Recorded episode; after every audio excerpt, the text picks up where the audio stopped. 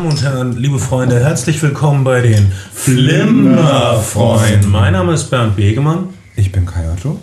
Ich bin Schado, aber viel wichtiger ist eigentlich, dass wir einen Gast haben, nämlich Markus Wiebusch. Ihr kennt Markus Wiebusch, wir auch, aber kennt ihr ihn wirklich? Droge der Wahl heute Ex Asia, die Limited Edition 2012 mit 2,5% Alkohol, damit Schülerinnen ihn trinken.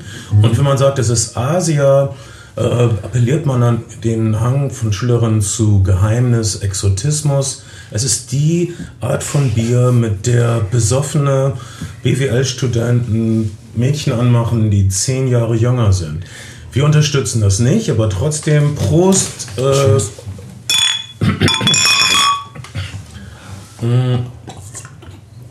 Und nicht nur 2,5%, auch 16% Preisnachlass. Aktionsprodukt. Ähm, Normalerweise hat Ingwerbier, glaube ich, überhaupt keinen Alkohol, wenn ich das richtig erinnere. Ingwer-Limonade hat keinen Alkohol. Ingwerbier auch nicht. Das ist das, das, was man. Äh, ja, das ist, was die äh, Engländer Gingerbier nennen. Oder Root. Ist Rootbier nicht Ingwerbier? Nee. Rootbier. Gingerbier und Rootbier sind, glaube ich, zwei, zwei Paar Schuhe. Ja, glaube ich. Du weißt es auch nicht so wahnsinnig toll. Und das ist eben typisch für die Flimmer-Freunde.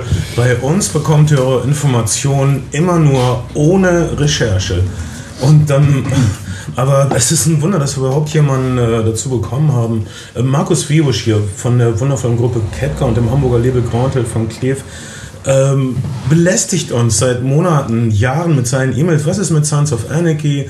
Ja, schön und gut, aber was ist mit Sons of Anarchy? Ja, Markus, komm doch vorbei, wenn du dich traust. Er hat sich nicht getraut und trotzdem ist er hier. Das ist ähm, ihm hoch anzurechnen. Und du bist tatsächlich unser erster Gast da, Markus, seit irgendeinem. Seit Till Schweiger. Seit Till Schweiger, der aber. Till Schweiger abgesagt hat. Seine Sendung zurückgekauft hat. So, so haben wir uns in den Frühjahren, früheren Jahren finanziert. Wir haben, äh, aber das ist eine andere Auch Geschichte. passiert wirklich mal, ne? Es ist aber ein unbestätigtes Gerücht, dass Till Schweiger mal ein Gast in, bei den Ohrensessel Flimmerfreunde war, oder ist das? Oh, das stimmt leider nicht. Äh, wir hatten nee, einige ja. Leute, die tatsächlich ihre Sendung dann verboten haben. Ja, es gab so, es gab so deutsche Comedians und dann, dann hat die Firma irgendwie gesagt, da haben wir sechsstellige Beträge reingesteckt und wir lassen uns das jetzt nicht von euch kaputt machen. Ja, wir hatten halt DVDs von deutschen Comedians. Äh, ich sage jetzt nicht, nicht mal wer, weil ich so eingeschüchtert bin von den äh, Anwälten der großen Firmen. Und äh, wir sollten die so hypen und dann äh, haben wir die auch alle geguckt und das war alles so furchtbar und haben wir nichts Gutes gesagt über deutsche Comedians, was arschig von uns ist, weil das könnten ja wir sein, die da stehen auf den Comedy-Bühnen der Republik und uns wird es ähnlich ergehen. Eines Tages und dann wurde diese Sendung zurückgezogen. Aber, ähm, es war aber auch wirklich traurig. Es kann, also eigentlich, wenn man darüber nachdenkt, dass wirklich jeder von uns mindestens fünfmal so lustig war wie unser Gast. Das ist schon echt ein Armutszeugnis. Naja, und wenn wir bei schmutzigen Geheimnissen sind, wir haben auch mal über die äh, Stieg Larsson-Trilogie ja. Trilogie geredet. Ja. Wenn ich Trilogie sage, werde ich geschlachtet. Okay, ähm, kleine Quizfrage am Anfang. Wie ist Stieg Larsson gestorben? Das ist echt eine lustige Geschichte. Stieg Larsson ist gestorben, weil der Fahrstuhl in seinem Bürogebäude ausgefallen war und er irgendwie acht Stockwerke zu Fuß gegangen ist und oben hat er sofort einen Herzanfall gekriegt, weil der Fahrstuhl ja nicht ging, kam der Rettungswagen zu spät. Ich dachte, das teile ich kurz für einen guten Lacher. Ja. Ähm, ähm, naja, jedenfalls den Podcast mussten wir so zu zwei Dritteln schneiden. Ja, weil, ehrlich gesagt, die äh, europäische äh, Verblendung für irgendwas Trilogie ist nicht besonders toll. Es ist wie ein Ikea-Werbespot oft. Die, die Kampfszenen sind lächerlich. Unterirdisch. Ähm, also, ich habe Schüleraufführungen mit äh, überzeugenderen Fechtszenen gesehen. Ähm, Und deine Tochter geht in die erste Klasse. Ja, und, und ähm, wo wir dabei sind, ich war auch ein ziemlich guter dritter Hirte bei meinem Krippenspiel seinerzeit. Darüber erzähle ich oft gerne und lang, wenn äh, ich genug Backspaß habe. Und, und, wie ist das mit Rugby? Hast du auch mal Rugby gespielt? In der Tat, mit dem SV Wiedenbrück. Und, äh, oh, schon gut, schon. Mann, du bist ja richtig starstruck hier bei uns, äh, bei den. Okay, das ähm, äh, lass, uns, lass, uns das, lass uns schnell das Gewinnspiel machen, weil viele Leute nutzen unseren Podcast als Einschlafhilfe und dann werden die irgendwann zwei Wochen später, wenn sie den Podcast endlich zu Ende gehört haben, feststellen, dass es ein Gewinnspiel gegeben hat. Wir sind Einschlafhilfe? Wie, wie die drei Fragezeichen-Kassetten. Äh, betont regelmäßig, dass er, dass er gerne zu den Flimmerfreunden einschläft. Und dass, dass er aber immer neue Flimmerfreunde-Folgen braucht, um einschlafen zu können. Er schläft nicht mit den vertrauten Flimmerfreunden ein. Da muss man das Gefühl haben, jetzt kommt irgendwas Neues, Langweiliges.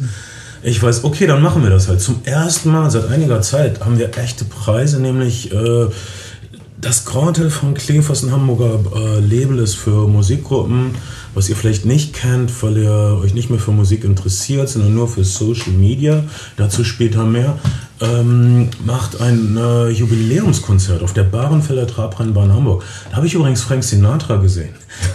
Direkt nachdem ich reingespielt habe. Ich habe ACDC da gesehen. Ich auch. Du warst auch bei ACDC? Ich war auch bei ACDC. Ich habe dich, aber ich habe dich gesehen, habe dich nicht angesprochen. Ich dachte, das findest du peinlich. Und Sehr gut. ja, ich habe klasse. Ich bin auf ACDC-Konzerten und äh, spreche die mal an. Äh, ich, ich, ich bin echt irgendwie glücklich und, und, und stolz, dass, dass ihr das spielt. Und, äh, ja, du bist ja ein, ein, das kann man an dieser Stelle ja auch mal verraten, ein nicht ein unwesentlicher Teil dieses Festivals. Weil oh, vielen Dank, Markus. Äh, ihr habt mich in der Tat eingeladen, äh, dort zu moderieren und das werde ich tun. Also an diesem Abend geht es natürlich nur darum, wie seltsam bedrohlich ich in einem weißen Anzug aussehe. Und abgesehen davon spielen noch einige Hamburger Gruppen, die ihr vielleicht nicht kennt, weil das so seltsam kleine Punkbands sind. Catcat Tante, äh, weiß ich nicht, die Kilians, äh, Hansenband. Hansenband, äh, äh, Jürgen Vogel und ich werden wieder Kriegsgeschichten austauschen und äh, ja, dann noch äh, Thies Ullmann. Äh, ist das dann so, dass Thies seine T.S. Ullmann Band hat und seine Tomte Band und dann schickt er die auf der Bühne gegeneinander, dass sie bis zum Tod kämpfen, werden in Zukunft begleiten. Ich glaube, wir werden Zeuge von einer äh, tränenreichen Wiedervereinigung der aller, allerersten Tomte-Jungs, die schon alle längst keine Musik mehr machen. Mhm. Äh, also nicht, so, nicht wesentlich, was man mitbekommt. Und ähm, ja, die spielen dann halt so drei Songs von ihren ersten beiden Platten. Also sowas ist immer sehr, sehr emotional und äh, ich würde sowieso dann dabei sein. Jetzt darf ich von der Bühne aus dabei sein, aber ihr äh, nicht. Denn die Pla Karten, die wir verlosen, sind ganz normale Zuschauerkarten, richtig? Oder VIP-Karten verlosen wir nicht. Wir wollen nicht irgendeinen Fußvollkenntnis in unserem Backstage-Raum, die dann äh, unsere Bademoden-Models anquatschen, vielleicht noch. Wenn ich ganz ehrlich bin, gibt es sowas auch nicht im VIP-Bereich, glaube ich. Nee, weil das wäre nicht Street. genau.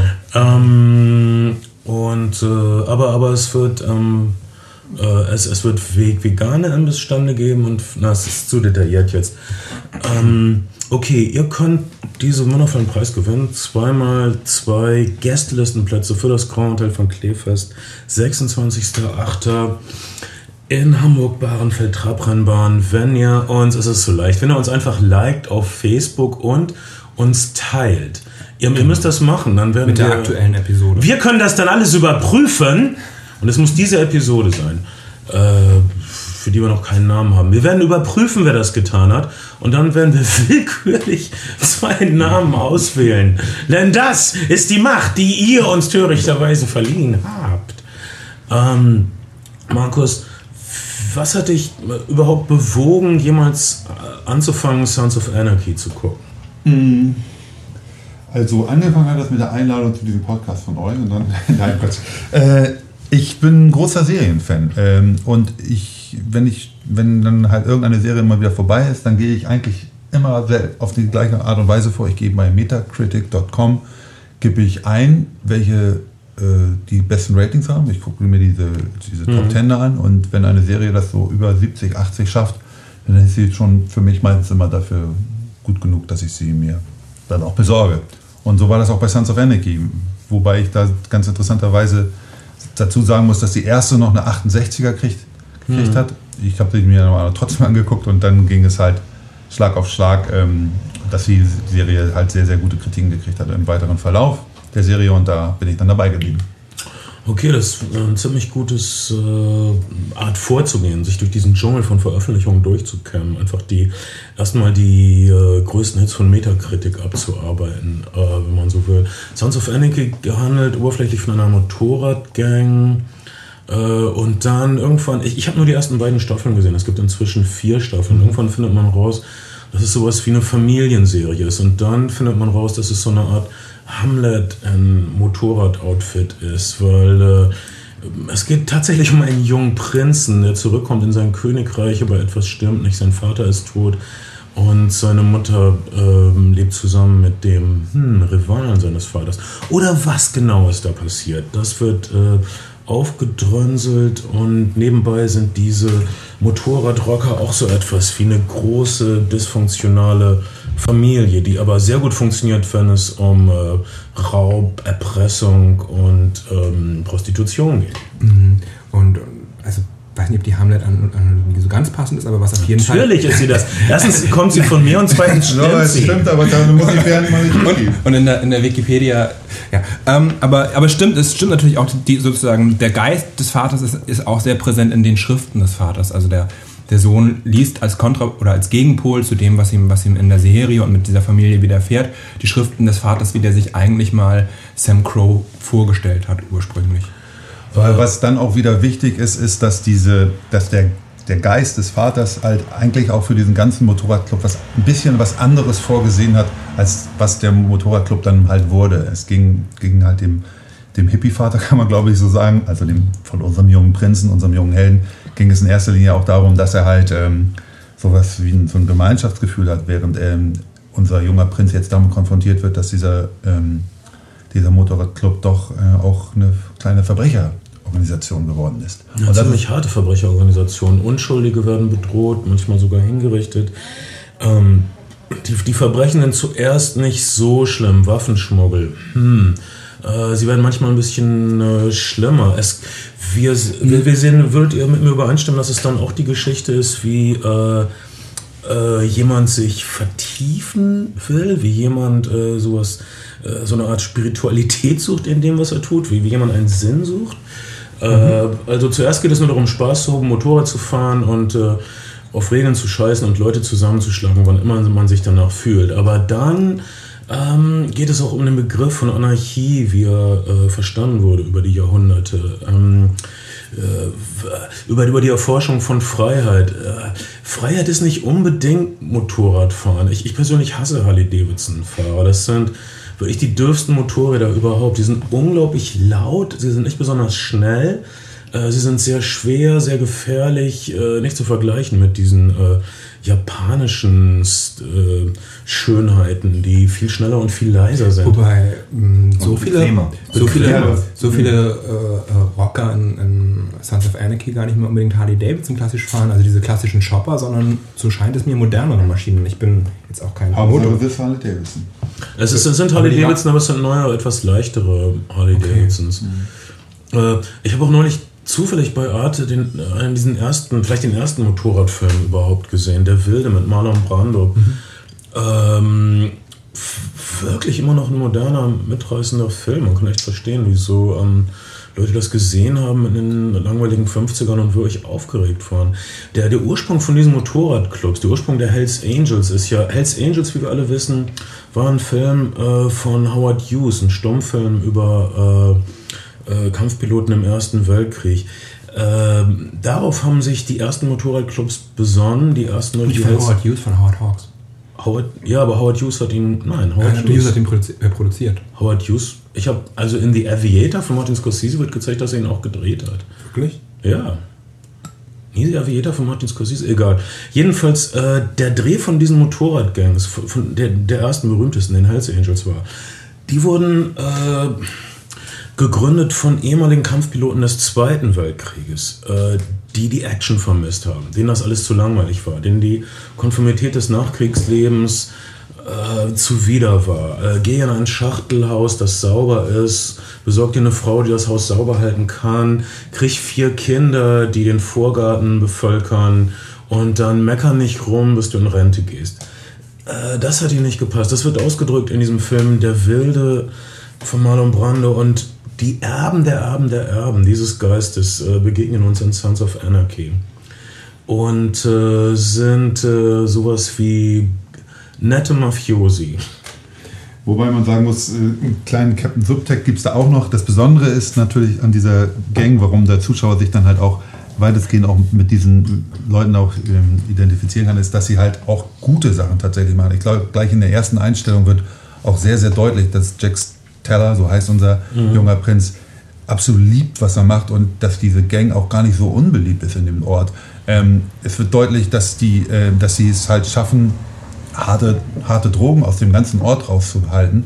Dass sie, deswegen ist auch die Polizei ähm, auch so unterwegs, dass sie sich mit ihnen arrangiert. Also es ist auch schon so, dass sie zwar schon auch Verbrecher sind, aber ähm, sie tun auch auf der gleichen Seite auch noch ganz gute Sachen, indem sie halt harte Drogen aus dem Ort raushalten und ja, organisierte Kriminalität. Und dann ein bisschen später kommt noch ein sozialer, äh, fast schon kommunistischer Aspekt des Ganzen dazu, nämlich äh, es wird also während der zweiten Staffel, die, also die ich nur gesehen habe, wird dann ziemlich klar gemacht, dass viel böser als diese Art von Kriminalität, die die Sons of Anarchy durchführen, ist, wenn äh, großes altes Geld nach einem altes, Ort greift. Geld, ja. Wenn altes weißes Geld nach einem Ort greift und ihn in ein äh, rigides, bösartiges Disneyland verwandelt.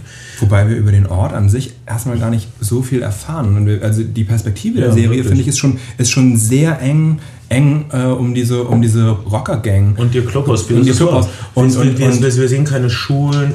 Wir, wir haben überhaupt nicht die Solidarität. Nee, wir, sehen, wir, sehen, wir sehen Schulen dann, wenn da zum Beispiel ein Fundraiser ist und ja. die Rocker-Gang diesen Fundraiser veranstaltet. Aber wir, wir bekommen von der sozialen Interaktion in dem Ort darüber hinaus wenig mit.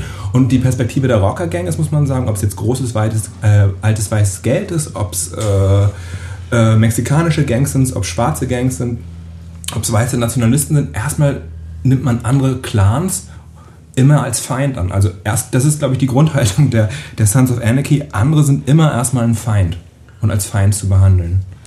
So. Man, man macht brüchige Allianzen. Das, das, das, das, das sind Sachen, die wir ähm, naja, aus, aus Mafia- und Gangsterfilmen kennen. Man äh, verbündet sich. Äh, eine interessante Folge fand ich, äh, wo es so eine Art Übernahme gibt. Äh, diese Folge ist, glaube ich, Patchover. Wo mhm. man also ähm, mit Gewalt sich selbst einlädt bei einer anderen Rockergang und den anbietet, entweder ihr macht bei uns mit oder äh, ihr macht gar nichts mehr. ja, das, ist, das fand ich zum Beispiel eine Sache, die war natürlich für Außenstehende absolut unnachvollziehbar, mhm. wieso das passieren soll. Aber das schien mir so, so, ein, so ein Hells Angels Kodex zu sein. Man muss auch ganz klar sagen, diese Serie, also die Sons of Anarchy, so heißt ja der Motorradclub, äh, das, das offensichtlichste Vorbild sind ja die Hells Angels, auch in Nordkalifornien gegründet ähm, und es gibt auch ein paar Querverweise innerhalb der Serie auf Hells Angels zum Beispiel. Spielt auch, glaube ich, einer von den Urmitgliedern der Hells Angels eine Rolle in, in Sons of Anarchy. Okay. Ähm, und aktive Mitglieder der Hells Angels spielen auch zum Beispiel kleinere Nebenrollen in der Serie.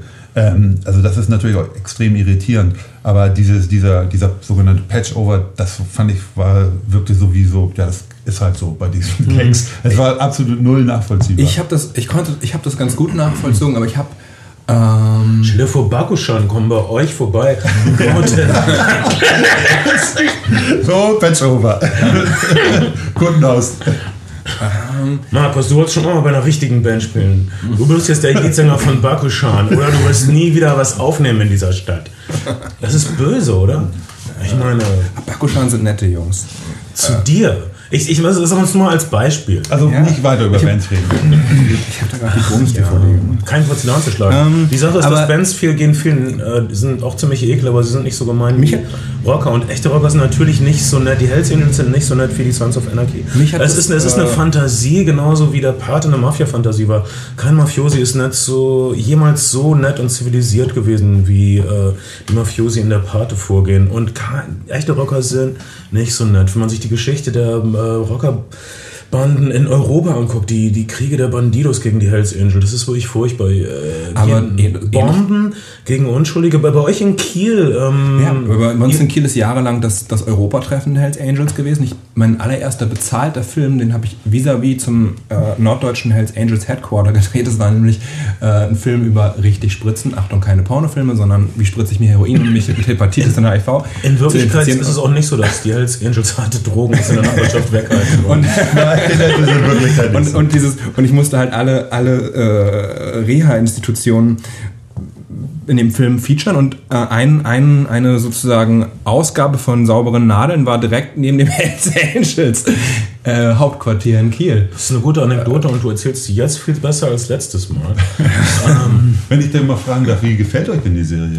Ich fand sie toll. Super. Ich ärgere mich, dass ich hier bin und nicht zu Hause und weiter gucken kann. Aber welche also, Staffel bist du dann? Ich bin auch erst in der zweiten jetzt. Ich habe gerade erst angefangen und deswegen fand ich den Patchover zum Beispiel auch relativ nachvollziehbar, weil ja im Zuge dieser ganzen äh, Rockerverbote in der Presse eine Menge über Patchover zu lesen war und auch darüber, wie schnell sowas geht und aus was für wirtschaftlichen Überlegungen das manchmal einfach dann schnell gemacht ja. wird, um zum Beispiel Verboten zu entgehen oder eine eigene Machtposition zu festigen. Also Rockerbanden nur, wenn sie so nett sind wie Sons of Anarchy und so äh, mh, nette Typen. Aber das, naja, wie gesagt, der Hells Angels Bandidos-Krieg war hart, es gab Bombenanschläge vor äh, Restaurants, Kinder sind gestorben, die auf der Straße rumstanden. Ja, man muss ganz klar sagen, das, ist, das Sons of Anarchy-Ding ist eine Fiktion und du, wie du ganz richtig sagst, wenn man dies, die Schablone Hells Angels darauf setzt, dann passt das hinten und vorne nicht.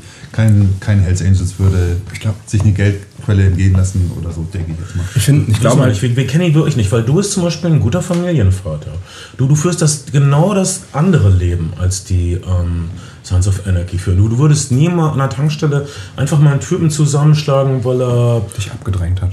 Dich abgedrängt hat oder weil er dich komisch angeguckt Das würdest du doch nicht tun, oder? Das würde ich, da sind wir auch genau beim richtigen Thema. Dann, wenn ihr die zweite Staffel gesehen habt, dann habt ihr doch noch die Geburt des Sohnes mitbekommen. Ja. Ne? Mhm. Und das ist auch, das glaube ich auch für den Zuschauer auch so ja, natürlich der absolute Knackpunkt in der Serie, weil Jack, Stell, Jack Steller, unser jugendlicher Held, muss dann auch, weil er seine Vaterschaft auch annimmt, kann er das nicht mehr synchronisieren. Das ist ein ganz, ganz wichtiger Punkt in der Serie, wo es halt darum geht, dass er halt ähm, wirklich auch raus muss aus dieser ähm, aus diesem Zusammenhängen und dann halt, äh, weil er seine die Vaterschaft halt komplett annimmt und das seinem Sohn auch offensichtlich nicht zumuten möchte, dieses Leben, das er geführt hat.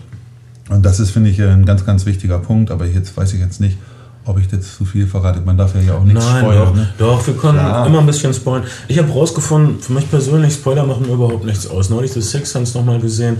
Ich wusste, dass Bruce Willis ein Beep ist, aber. Ähm, aber da, da, hast du auch einen Mehrwert aus der, aus der Spoiler-Information, weil du halt gucken kannst, gibt es Hinweise darauf, dass er mhm. ein Beep ist. Ja. Ich finde es aber auch überhaupt nicht schlimm, Sachen zu spoilen.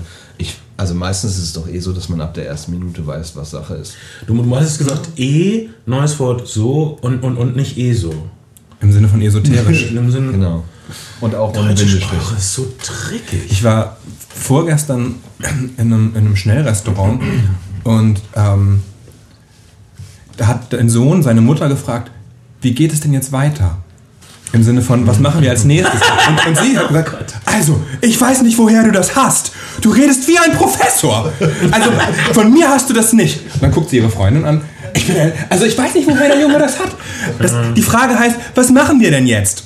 Das ist die Geschichte. Dann, also ich meine, wenn, man, wenn, wenn der Sohn über einen großen aktiven Wortschatz ja. verfügt, ist das doch nichts Schlechtes. Das Wie kann man richtig. Geschichte meines Lebens. Du wirst gebrandmarkt, verachtet, gejagt, ausgestoßen, bloß weil du dich artikulieren kannst. Ich kenne es nicht anders. Persönlich, dieser Junge, meine Sympathie, mein Herz blutet für ihn. Viel Glück, du kleiner Scheißer. Das wird die Hölle. Ähm, ja, äh, wenn ich dann an dieser Stelle noch weiter spoilern darf und bitte den Bogen zur Serie kriege. Ich habe tatsächlich ja auch die ähm, ganzen vier Staffeln geguckt und ähm, es ist, ähm, es wird sehr, sehr über die, die Projektionsfläche des Jungen. Ich, es wird dramatisch mit dem Erstgeborenen von Jack Steller. Äh, so viel kann ich sagen. Der Cliffhanger von der zweiten zur dritten Staffel ist ähm, sehr spektakulär. Also der Junge wird entführt. Okay. Ähm, Habe ich mir irgendwie gedacht. Es ist das ist irgendwas mit dem Nein, passiert. ich habe es gespoilt, jetzt ist es raus. Ähm, und das setzt die Serie nochmal ähm, die, die Spannung nochmal ganz äh, massiv mhm. äh, nach oben. Und das ist wirklich auch, ähm, wo, du, wo ich an dieser Stelle sagen muss, ich finde, die erste Staffel ist, wenn jetzt, jetzt irgendwelche Leute heiß geworden sind für die Serie da mhm. draußen, die erste Staffel muss man die ersten vier, fünf Folgen mhm. überstehen und dann wird sie wirklich gut. Und in der dritten und vierten wird sie sogar richtig gut. Ich gehe sogar noch einen Schritt weiter, wenn ich sage, mhm. es ist im Moment eine der besten Serien ist. Für mich. Ich finde die Serie auch bisher super. Ich will auch bei der Stange bleiben. Und das, sie, sie ist deshalb auch so fein, sie, sie ist so genussreich. Erstmal, die, was da passiert, ist gute altmodische Outdoor-Action. Wir sehen also ähm, Straßenraub, aber mit einem Vibe, den ich zuletzt, glaube ich, kenne aus äh, 70er Jahre Filmen. Dass Leute einfach auf die Kacke hauen, ohne sich äh, um die Konsequenzen Gedanken zu machen. Aber das, das hier ist keine dunkle, hektische Jason Bourne-Action, sondern das sind Leute, die gern Sachen kaputt machen, die sie nerven.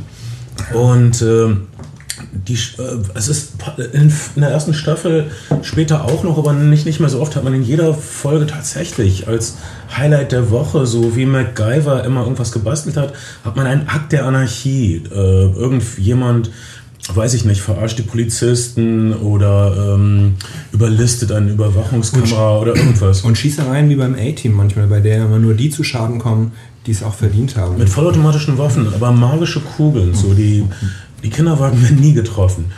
Und äh, das, das ist genussvoll. Und was auch genussvoll ist, sind natürlich die tollen Schauspieler. Oh, da ich, das finde ich nämlich auch, dass der Cast äh, sensationell ist. Das ist. Die Serie wird produziert von FX, dem, dem wie, man sagt, Fox Testosteron-Kanal, also einem Kabelkanal von Fox in Amerika, der für Serien verantwortlich ist, wie eben The Shield. Teile des Casts kommen ja auch aus The Shield. Nip Tuck und ähm, Justified und Rescue Me. Nip Tuck jetzt nicht unbedingt, aber ansonsten hängt dem Sender eben das Image an, ähm, für junge, Testosteron geschwängerte Männer Serienunterhaltung zu Kein Problem hier. oh, das wusste ich ja gar nicht. Mhm. Ja.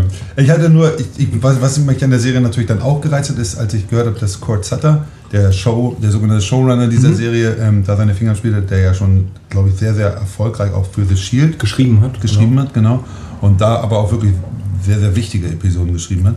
Und ähm, da habe ich halt gedacht, so ja, da, da gebe ich der Sache so neben Metakritik auch mal sowieso schon mal eine Chance. Mhm. Aber ja. Aber ja. dann, du als Punk-Fan, ich meine Henry Rollins als, oh äh, als Aria. Also ich meine, das ist mit Abstand der schlechteste Schauspieler im Set. Das ist wirklich haarsträubend, wie er... Vielleicht so ein schlechter Schauspieler, aber das ist doch so toll in der Rolle. Ja, du nicht? Ich finde, das ist interessant, aber ich, ich, das, ich fand das manchmal ein bisschen, also nah dran an lächerlich.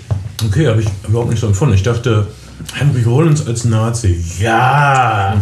Und seid ihr schon bei David Hasselhoff als Pornodarsteller? Ähm, nee. Nein. Aber das war durch die Zeit nicht, dass du da Super ähm, inspirierte. Zum Beispiel ähm, Nicholas Nickleby ist Jacks Teller. Und Nicholas Nickleby war eine Charles Dickens-Verfilmung. Du hast also diesen jungen Motorradtypen auch schon mit einem Zylinder und einer, mm, einer, einer Halsschleife gesehen in einer Charles Dickens-Verfilmung. Peggy Bundy ist die dunkle Mutter des Ganzen. Die und Mutterfigur. Übrigens auch die Ehefrau von äh, Gott Sutter. Zwölf Jahre älter als der, als der Showrunner und ähm, mit ihm liiert. Und haben auch Kinder, Kinder zusammen. Und Peggy Bundy hat auch CDs gemacht. Ja. Die hat auch eine kleine Musikkarriere. Sie singt auch tatsächlich jede Coverversion in Sons of Anarchy ist die Stimme von ihr. Sie, da sind einige okay, Coverversionen, House of the Rising Sun, ist alles Peggy Bunny. Mega. Und äh, all das, was irgendwie bedrohlich und furchtbar an, äh, an, an, an, an Peggy Bundy war, ist jetzt äh, irgendwie auf eine bizarro Parallelweltart um 180 Grad gedreht. Sie ist genauso, aber komplett anders. Also mm, meine Lieblingsstelle von ihr in ähm, eine schrecklich nette Familie war, als sie eine reiche ähm, Highschool-Freundin zu Besuch hat, die ihr so vorschwimmt, ja, Peck, ich habe ja einen reichen Mann, aber ich habe auch eine eigene Firma und fünf Kinder und außerdem kümmere ich mich noch um Wohltätigkeitsveranstaltungen und äh, gestrandete Wale. Was machst du denn so? Und Peggy Bundy sagt voll stolz, gar nichts. Das ist dieser Stolz, den hat sie immer noch, aber in Sons of Anarchy macht sie eine Menge. Im Grunde weiß sie, dass sie den Laden zusammenhält.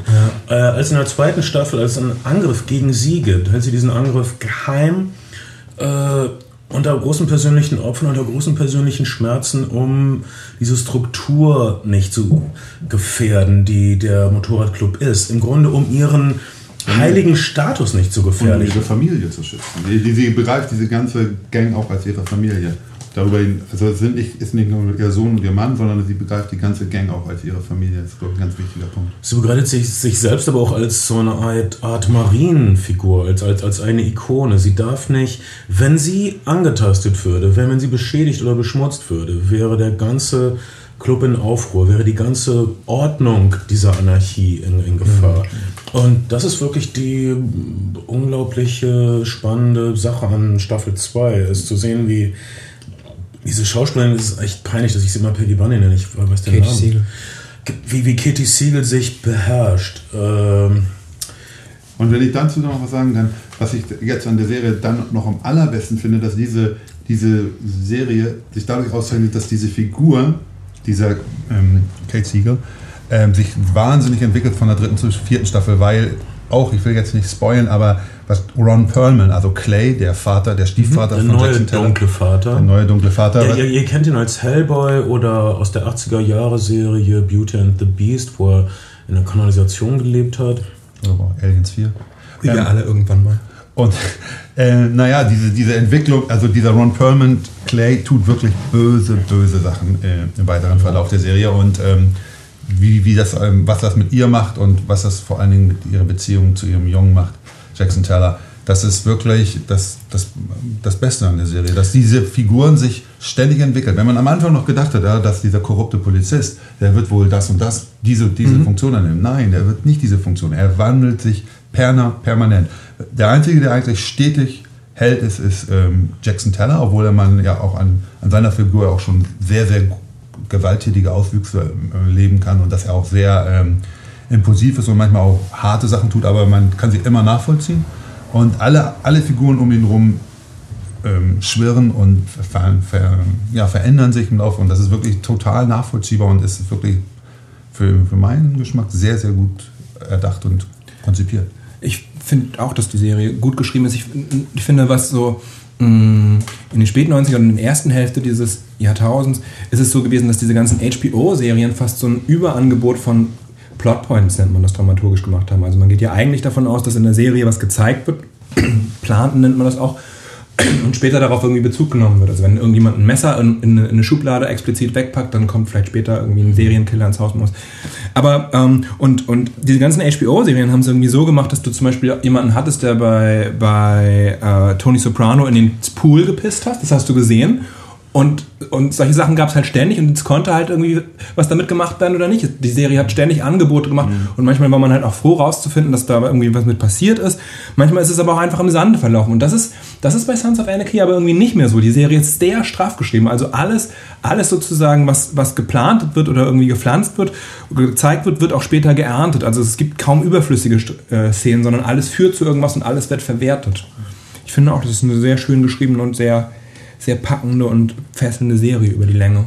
Und alles wird zusammengehalten von dieser dunklen Familiendynamik. Es ist praktisch wie Ingmar Bergmann nur mit Motorrädern und halbautomatischen Waffen. ja. Und ähm, ab und zu ein paar ja. Pornodrehs natürlich. Und ich finde aber auch, was eine gute Referenz, die du gebracht hast, ist dieses 70er Jahre Genre-Kino. Ich habe das Gefühl, so Genre-Kino findet oft nicht mehr im, im, im Kino statt, aber, aber neuere amerikanische Fernsehserien nehmen irgendeine, also zum Beispiel den Biker-Film der späten 60er und 70er, ähm, irgendeine Prämisse daraus und machen eine relativ smarte Serie drumherum. Und du hast auch Regisseure wie ähm, jetzt Walter Hill, nicht da, da zum Beispiel nicht, aber solche, ähm, die eher aus dem New Hollywood kommen oder jemand wie Mario von Peebles, der, der aus dem New Black Cinema kommt, die so Genrefilme gemacht haben und jetzt eben in dieser Serie inszenieren. Ich bin froh, dass die noch einen Job kriegen. Die Sache ist aber, dass mich nervt das ein bisschen im Kino, dass wir fast nur noch widerwillige Helden haben. Wir haben äh, Helden, die ähm, gebrochen sind, die grübeln, die eigentlich gar keine Helden sein wollen. Ich erinnere mich in den 70er Jahren ins Kino gegangen zu sein oder Filme aus den 70er Jahren gesehen zu haben und da waren äh, Männer, denen es Spaß gemacht hat, auf die Kacke zu hauen. Und äh, wenn ich heute ins Kino gehe, sag mir einen Film, wo Leute Spaß haben, auf die Kacke zu hauen. Ich darf an der Stelle den äh, Film namens Angels äh, empfehlen.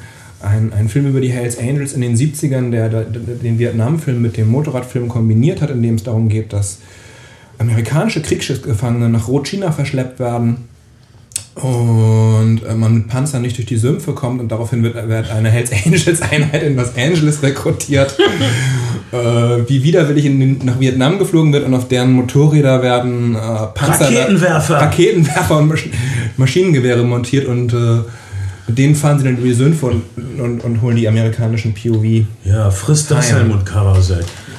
Echt wahr analysiert das. Ja, das ist die, die gesunde Art von Spaß, die echt ein bisschen fehlt. Äh, und die, wenn sie zurückgebracht wird, immer nur ironisch zurückgebracht wird. Oder, äh, ja, es ist auch schwer, Art, das unironisch in, in, in, zu erzählen. In, einer Art Zitatklammer. Ich, glaubst du? Was ist denn mit, Leute mit Charles Manson Hakenkreuz-Tattoos, die in Justified. Vietnam... Justified ist unser Held doch ganz schön, mhm. der gerne auf die Kacke haut. Ich habe die noch nicht ganz gesehen, deswegen kann ich nicht, so weit... In der Tat. Wir, wir, wir hatten einen Cast über Justified und wir mochten es sehr, mm, weil wir Emma Leonard-Fans sind. Mm. Äh, Parallelen zwischen Justified und ähm, Sons of Anarchy äh, sind natürlich äh, verworrene, dunkle Familienkonstrukte, ähm, kleine Gemeinschaften, die zusammengehalten werden durch äh, Täuschung und Rachegelüste, die zusammengehalten werden durch, durch Rechnungen, die noch nicht beglichen wurden. Mm, und auch dadurch, dass man sich und das allzu, ja, und dass man sich allzu komplizierte ähm, soziologische Perspektiven äh, versagt, wie, wie sie zum Beispiel bei The Wire sind. Also hier sind die, hier sind die und an Punkt A knallen sie aufeinander und bei Punkt B ziehen sie ihre Verluste, ziehen sie ihre Verluste. Und dann kommt die nächste Folge. Ähm, naja, ich mag das. 11. September fängt die fünfte Staffel an. Das heißt, wer den Podcast jetzt hört, hat in der intensiven Sichtungssession noch die Chance, am 11. September quasi frisch einzusteigen.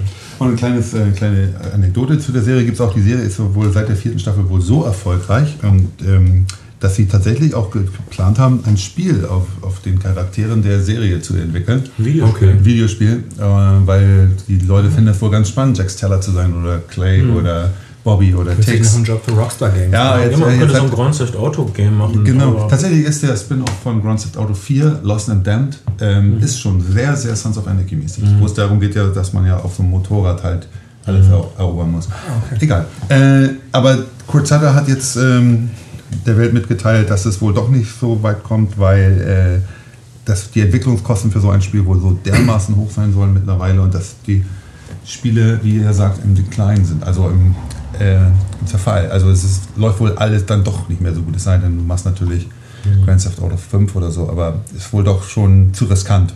Mhm. Aber fand ich ganz interessant, dass sie, dass sie tatsächlich sowas auch schon geplant haben, weil, weil die Serie wohl dann doch wohl so viele Fans hat. Ja, ich habe über Coach Sutter also zwei Sachen noch gelesen. Zum einen ähm, haben wohl alle Protagonisten der Serie mittlerweile eigene Motorräder gekauft und sind auch begeisterte Biker geworden. Also so viel zum, zum Spaß am Fahren. In Kalifornien macht es auch Spaß zu fahren. Ja. Ich meine. Aber das sieht manchmal schon nicht so schlecht aus, welche Landschaften ja, ja, du, ja, aber du hast, äh, das sind nicht so wahnsinnig hohe.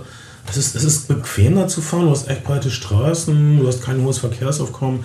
Auch in den Städten gibt es nicht so verwinkelte Gassen wie in Deutschland. Äh, und, äh, und du hast immer gutes Wetter. Ja, vor allen Dingen sind es echt wirklich lange gerade Strecken oft.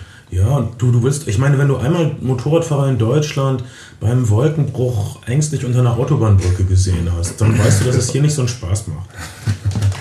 Und Corzetta hat wohl irgendwann lautstark Twitter entsagt und gesagt, er würde nie mehr twittern und dann hat seine Serie aber bei den Emmys nach der dritten Staffel keinerlei Nominierungen bekommen und dann hat er seinen Twitter-Account wieder freigeschaltet. Und ich habe gehört, er hat, ja Ärger, weil, weil er über andere Serien gelästert hat. Ja. Äh, von Kurt Sutter sieht sich, glaube ich, selbst als so ein Mo Motorradrebell und so. Und er, er verachtet, glaube ich, ein bisschen Serien wie Mad Men oder Kennt ihr? Die, die, also die, er, er verachtet diese, diese, diese Lifestyle-Sendung. Für ihn ist das alles gelecktes. Äh, äh, möchte gern Yuppie-Fernsehen. Äh, naja, er macht nun gelecktes, möchte gern Unterschicht-Fernsehen. Ich weiß nicht, was nun besser ist. Ich meine, Fernsehen muss geleckt sein, meine Güte. Ich habe gehört die Geschichte, dass äh, er sich da wahnsinnig darüber aufgeregt hat, dass, dass ähm, Max Weiner, der Madman entwickelt ja. hat, mhm. dass der so für die fünfte Staffel so unfassbar viel gefordert hat, dass halt das Geld, was da gefordert ist, von anderen Serienschöpfern abgezogen werden musste. Okay, aber die sind bei einer anderen Produktionsform und bei einem anderen Sender? Ja, nicht, nicht bei okay. sondern bei anderen Serien. Also da halt, weiß ich nicht. Ob das stimmt ja, oder so? durchaus möglich. Also AMC hat einige Serien knapp budgetiert, habe ich das Gefühl. Ich habe diese Cowboy-Serie gesehen, äh, auf deren Namen ich gerade nicht komme, so ein Deadwood Rip-Off, die gerade lief. Äh, neue AMC-Serie, da hat man schon das Gefühl, die sind ein bisschen sparsamer vorgegangen. Ich meine, jeder hat diese Geschichten gelesen, dass sie bei der Zombie-Serie Walking Dead äh, den Machern vorgeschrieben haben, dass es nicht mehr so viel Action draußen geben soll, dass es nur alle zwei Folgen draußen mhm. Szenen geben soll und dass sonst die Zombie-Action in Gebäuden stattfindet. Was teuer ist draußen, oder? Draußen, Dreharbeiten draußen kosten irgendwie doppelt so viel. Ja. Und ja, scheiße. Und äh, was ich gehört habe, dass mm, Matt Weiner von äh, Madman Madman halt die Vorgabe hatte, erstmal, dass die Folgen kürzer sein müssen, dass er auch keine neuen Schauplätze mehr hat. Es sollte, es sollte mehr Folgen geben, die nur im Büro spielen, weil man einen Schauplatz schon hat und nicht extra bauen muss und dass er viel mehr Produktplatzierung anbringen soll. Naja gut, aber das machen ja wirklich alle.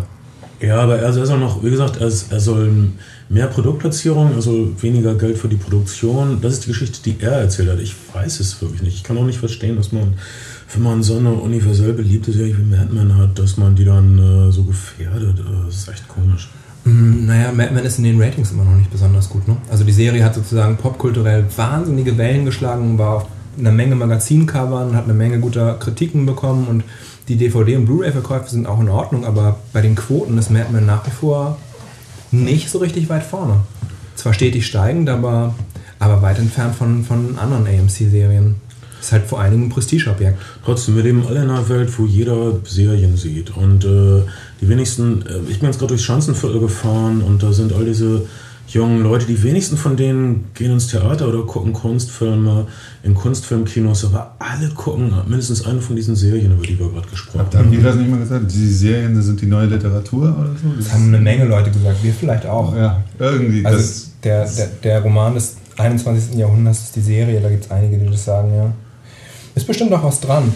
Ähm, aber das wundert mich gerade sehr, was ihr über Mad Men sagt, dass das halt so nur so ein Prestigeobjekt ist. Ich dachte, das wäre so eine. Nein, also ich, die verdienen bestimmt gut mit, mit Blu-Rays und, und, und DVDs. Aber nicht sofort. Lizenz bekommen. Aber, aber, aber äh, die Quoten in den USA, also die Quoten bei der Ausstrahlung sind halt deutlich schlechter als bei anderen Serien und es ist irgendwie kein, kein, kein Quotenrunner. Und auch nicht. Hm. In England hat die Serie zuletzt gegen diverse europäische Serien verloren.